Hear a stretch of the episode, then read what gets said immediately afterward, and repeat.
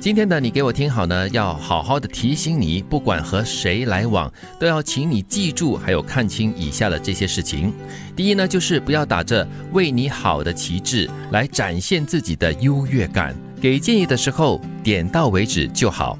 嗯，这很重要啊。可能我们会不自觉了，但是打从心里深处，确实是有这样的一种优越感存在。嗯，对的，会嘞。就是我做的什么东西，我讲的什么东西，都是为了你好，你不要不知好歹这样子喽。我在想，我们要提醒自己的是呢，你为什么要给这个建议？嗯，像有的时候真的是为了要展示说我比你强，我比你好，那样的心态就有问题了。但是如果你能够换一个角度来思考，你的措辞就会改变的。对呀、第二呢，就是别人答应你的事情，听一听就好，不要完全相信。但你答应别人的事，一定要做到。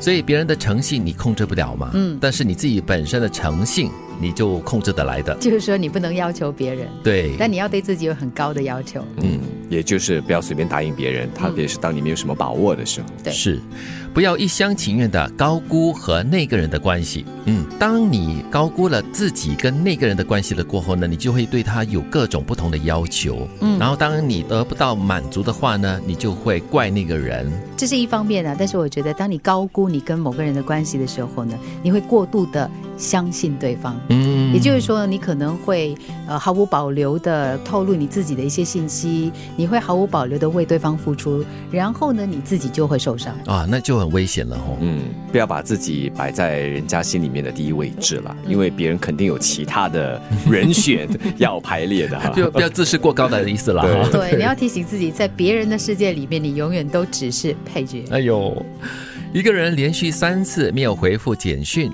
就不要再打扰对方，因为这个时代，就算再忙，也不会没有时间看手机的。非常赞同，我现在是用这个标准来衡量的。就算是你只是普通的简讯问候啦，你今天干了什么啊，或者是好久不见啦，这样子就是无关紧要的，或者是没有重要事件的一些简讯哈，对方三次都没有回复你的话，那就说明了一个什么事实呢？嗯，他已经不重视你你了，可能只是 Caliph，不是配角。 对他甚至已经忘记你是谁了，这 样。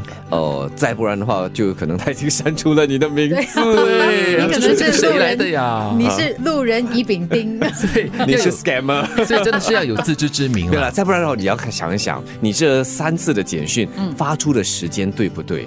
嗯，因为可能他真的是 OK 了，我们给他我们说 benefit of the doubt 了哈，嗯就是你你都是在他最忙碌的时间发简讯，他看到了，但是就忘了啊，回也你。有这样的情况如。但果我是是他真的是很健忘了，把你忘了一看，稍忘了三次了。 如果是发简讯的话，就是一般的朋友，就是很少联系的朋友的话呢，我的那个所谓的忍耐期哈、大概是一个礼拜。因为如果不是重要的事，因为如果是重要的事，我绝对不发简讯，我会打电话。对对对，对真的是但是很紧急的话了。对，但是如果是简单的问候啊什么的，就是真的很久没有联系的朋友，一个礼拜之后你再不回我的话，我就再也不会回简讯。哦，你还会 我就记再也得不发简讯，一个礼拜前你发过简讯给不会他我？会看的吗？嗯，除非你一发了就马上删除。哦没有，我突然发了后，我就可能都忘记我发给了这个人。是事隔几个月再哎，我上次发给简发简讯给他，他没回我。啊我的意思就是说，如果过了一个月后，他说：“哎，一个月前你找我。 嗯 对我就会很礼貌的就随便打两句。啊，有吗？